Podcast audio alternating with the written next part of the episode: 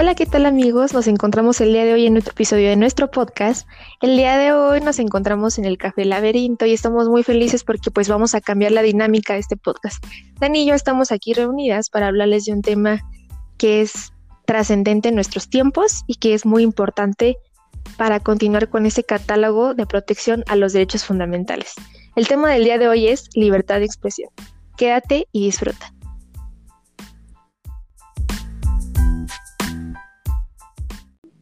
Y bueno, Delia, nos gustaría que nos comentaras un poquito más del contexto de lo que implica la libertad de expresión, que es un derecho, que, que nos expliques esto más a fondo. Este, sí, Mirani, bueno, pues aquí en nuestra constitución política eh, lo tenemos contemplado en los artículos 6 y 7, y me parece en el 19 eh, de la Declaración Universal de los Derechos Humanos. ¿Y por qué te menciono esto? Pues bueno, porque involucra un derecho fundamental que tiene trascendencia también internacionalmente, por lo que nos da más herramientas, nos da más, eh, sí, como estructuras de protección de este derecho. Y prácticamente contempla que toda persona tiene derecho a la libertad de pensamiento y de expresión y bueno, este derecho contempla la libertad de buscar, de recibir, incluso de difundir información e ideas. Eh, a través de todos los medios que ya conocemos como los TICs, que son las tecnologías de la información, y que pueden estar, em, más bien, el cual no puede estar sujeto, o sea, esto, este tipo de información que nosotros tengamos en nuestra mano no puede estar sujeto a una censura previa, sino a responsabilidades que están fijadas pues en la ley, que es lo que vamos a hablar más adelante de cuándo sí, cuándo no, cuándo hay restricciones o limitaciones. Entonces, lo que te comentaba es que esto forma parte de un catálogo amplio de derechos fundamentales. La libertad de expresión, desde mi punto de vista, es uno de los derechos más importantes y que van de la mano con un derecho que está contemplado en este, en varios ordenamientos, que es la libertad, digo, perdón, la libre, el, libre, desarrollo de la personalidad. Entonces, el libre desarrollo de la personalidad obviamente contempla que la persona en todo su, su, su catálogo de vida, de derechos, de bienestar, de vivienda, etcétera, etcétera, pues van formando su personalidad y su contexto, ¿no? Entonces, al tú, eh, las personas, al coartar ese derecho de expresión, de, de poder externar lo que tú piensas, lo que tú sientes, lo que te guste leer, lo que te guste escribir, pues es obviamente afectar y atentar directamente contra la personalidad pues de los de las personas. Entonces, fíjate, estás, o sea, es la gravedad de, de, de no proteger este derecho, de coartarnos lo que pensemos, lo que desarrollemos. Entonces, es un proceso muy fuerte y vamos a empezar con...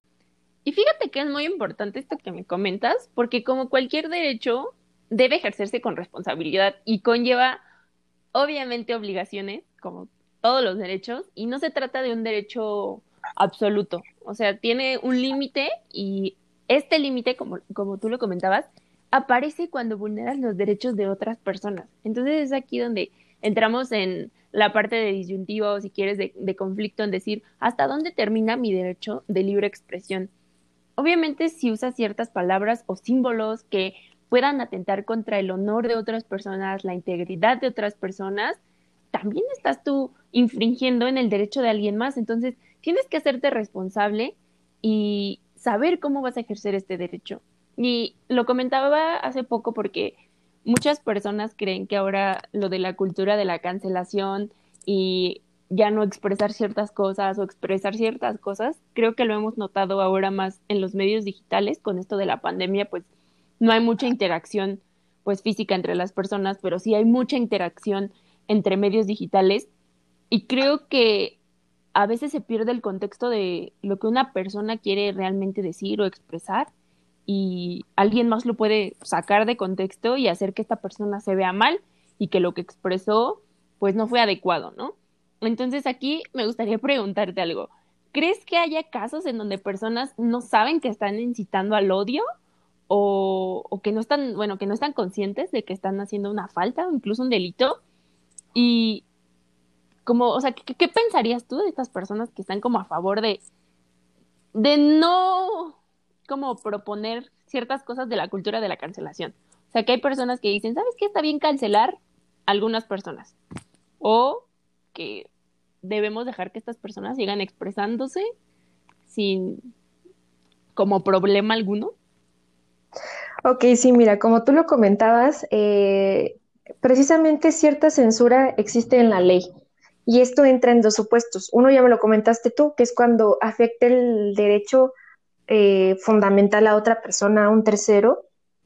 Y también el segundo supuesto es que también, pues, sea la protección de la seguridad nacional, el orden público o la salud moral pública en general, ¿no? Pero en este primer supuesto, entonces, pues tenemos entendido, el entendido de que, como tú lo mencionabas, si yo, Cristina, empiezo a publicar, no sé, un artículo, un post que diga, este, como yo soy morenita, a mí me, me caen mal la gente blanca o pecosa, mm. ¿no? Y ¿saben qué? Que eh, pues para mí, si yo tengo una empresa, yo no los contrataría por esto y esto y esto y esto. Entonces, ¿qué estamos, ¿en qué estamos cayendo? Pues obviamente en discriminación. ¿Me explico? Pero lo que tú me comentabas, y es que nada más quería apoyar esa idea con lo que tú dijiste al principio, pero con lo que tú me preguntaste, es bien complicado, porque de un país a otro, hablando internacionalmente, pues sabemos que tenemos diferente eh, reglamento interno, ¿no? Reglamento, leyes muy distintas de un país a otro.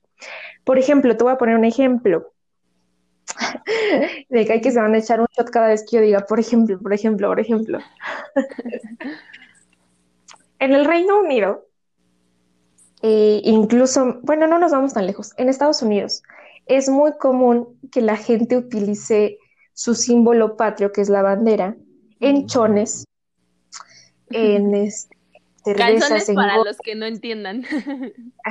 sí, para los que no hablen este lenguaje chono, cholo. Sí, ¿me explico?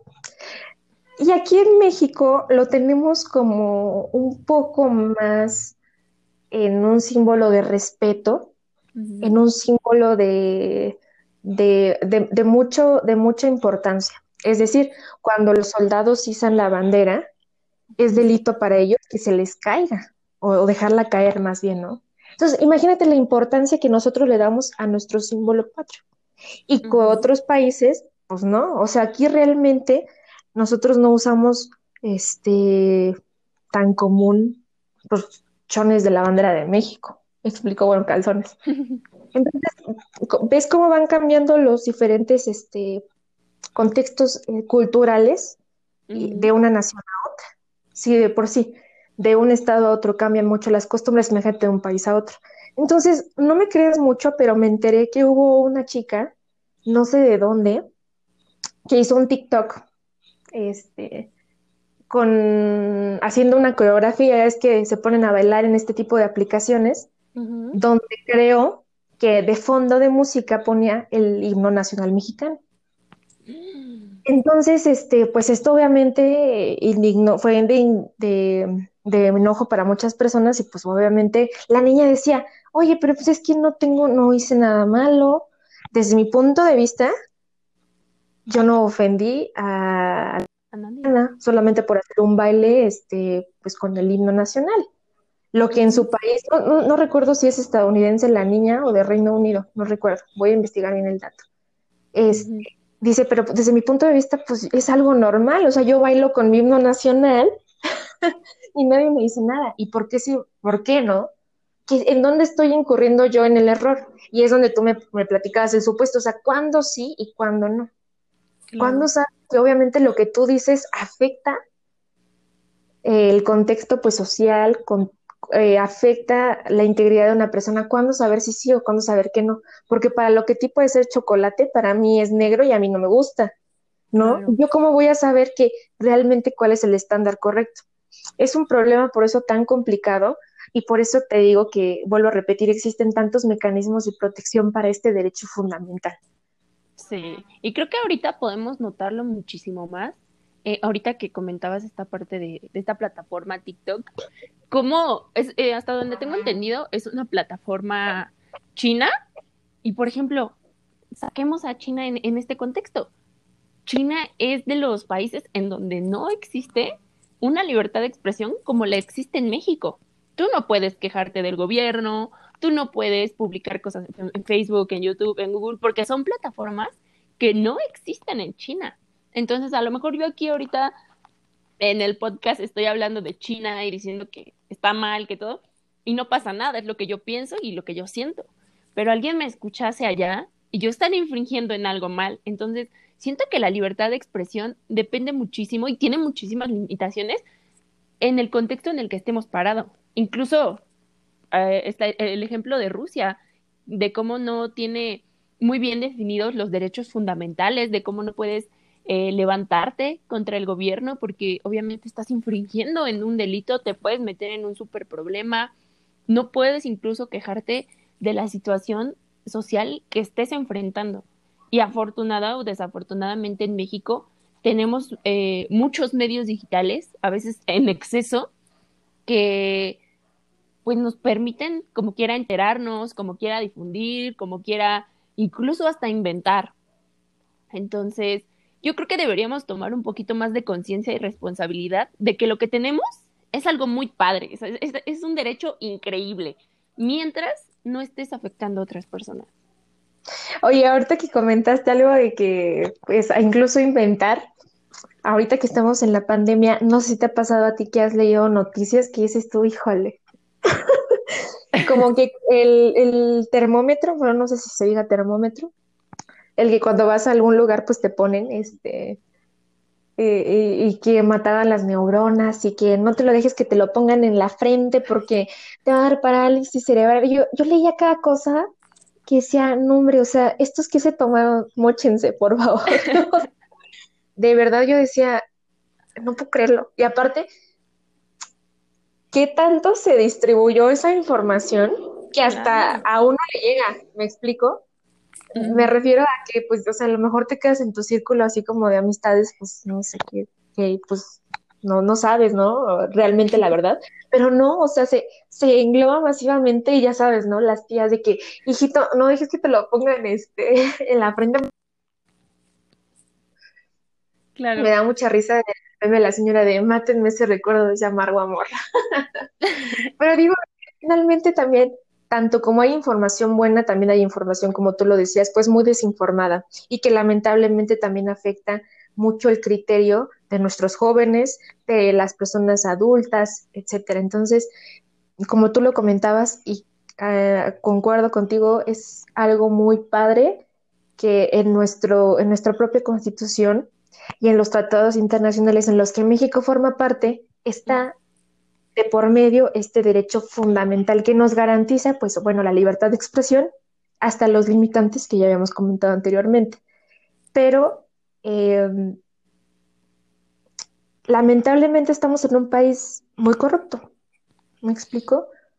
Donde incluso a lo mejor lo que comentábamos eh, antes, eh, Dani y yo teníamos una plática antes del podcast donde yo le comentaba la situación de una chica.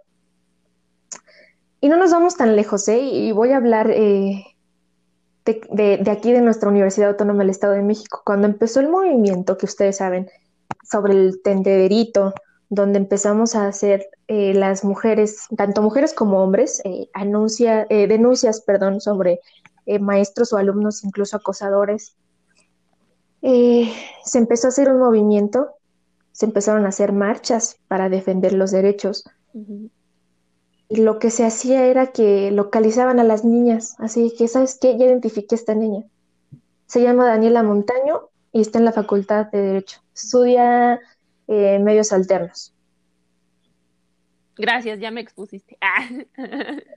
Ya me exhibiste, ya los exhibiste. Ya nos exhibiste. Sí, ese, de ese grado está nuestra libertad de, nuestra libertad, ¿eh? Y lo pongo entre comillas, porque también dentro de eso hay una opresión muy grande. país, porque caemos en, temas de corrupción. ¿Me explico? Pues obviamente, pues acá, bueno, ya no voy a decir de la universidad, ¿qué tal si me dan de baja? Vamos a ponerlo, no sé, vamos a suponer, vamos a poner Delia ya no va a estudiar. ya van a correr, ya mejor no digo porque si no. No, no, no, no, no.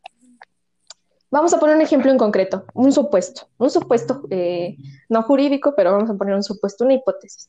En este tiempo, el 28 de septiembre, sabemos que fue una marcha eh, pro aborto para que, pues bueno, este se, se legalizara. Vamos a suponer que Daniela Montaño se fue a esa marcha, ¿no? Y vamos a suponer que ella está haciendo su servicio social o está incluso trabajando, no sé, ¿qué te gusta, Daniel? La Comisión de Derechos Humanos en Poder Judicial. Poder Judicial. Entonces, eh, alguien la reconoce, ¿no? Y Daniela pues está ejerciendo su derecho de libertad de expresar, bueno, eso sería de asociación y todo, que lo veremos más adelante, pero un supuesto, o sea, ella está defendiendo lo que piensa, su libertad, ¿no? Lo que ella expresa, lo que ella eh, pues siente. Y en eso pues le dicen, es que Daniela trabaja en el Poder Judicial. Y le dice, ¿no? Y llega al Poder Judicial y ¿sabes qué, mamacita? Ya no vas a poder trabajar. Pues porque yo te vi haciendo argüende ahí y no nos conviene a nosotros. ¿Te imaginas este, este tipo de opresión a lo que tú piensas, a lo que tú sientes, a lo que forma parte de tu libre desarrollo de la personalidad? Claro. Así estamos, es un país, es un país donde pues sigue habiendo mucha corrupción, sigue habiendo opresión. Y sabes qué, yo creo que lo comentas en un supuesto que pasa todos los días, porque era lo que yo te comentaba al inicio, la cultura de la cancelación. A mí me cancelarían en mi trabajo, no sé, haciendo este tipo de cosas, pero también me, me voy a poner ahora del otro lado, ¿no? Del lado, pues es que estás fungiendo como un servidor público, como un funcionario público, ¿qué tanto debes de cuidar tu imagen o qué tanto consideras que e, e, es, lo que comentamos, debes de saber que y te lo voy a decir como tal, a lo mejor va a haber a quien no le guste este comentario y eso es lo que decimos, estamos abiertos a que se escuche de todo, ¿no? Pero... Aquí en este podcast hablando de derecho hay libertad de expresión. Entonces, a mí, por ejemplo, no me agradó el hecho de que hace poco el presidente estuvo en una de, sus mañaneras, pero estaba en otro estado, y se puso a jugar béisbol. Y puso aquí, está jugando béisbol y no sé qué. Oye, yo no quiero ver un video del presidente en plena pandemia jugando béisbol.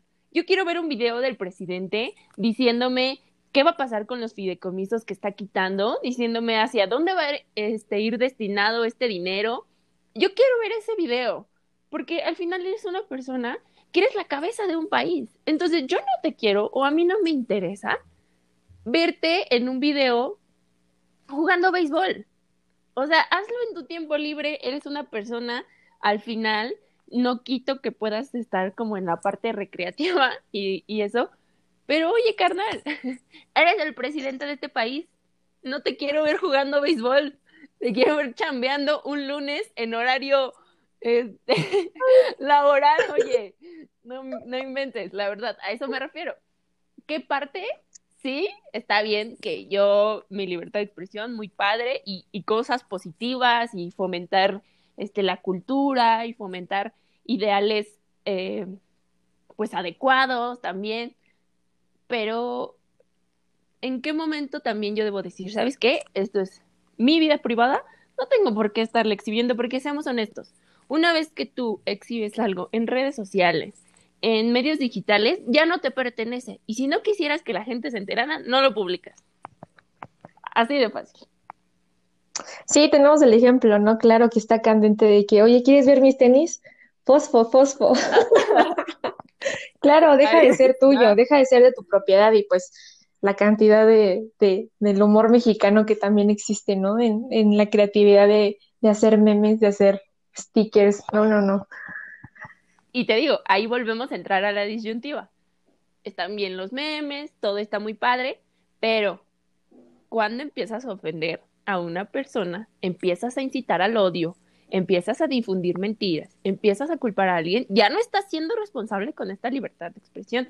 Claro que los memes están increíbles, claro que a veces reírnos de algo de vez en cuando está súper padre. Yo lo entiendo, como dices tú, el humor mexicano es increíble. Pero es aquí donde te digo, hay que ser responsable con la libertad de expresión. Así es, tal cual. Y pues bueno, vamos a pasar a la despedida.